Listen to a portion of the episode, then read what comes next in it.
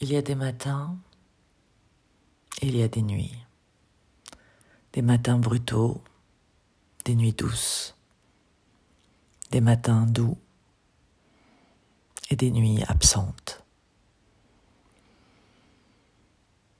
Il y a des matins où on se réveille et la vie est ouverte.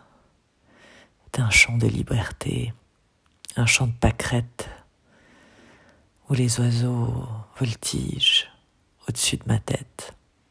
Et il y a des matins, je marche dans une forêt obscure où les ronces et les racines des arbres veulent m'attraper, me griffer, m'emprisonner.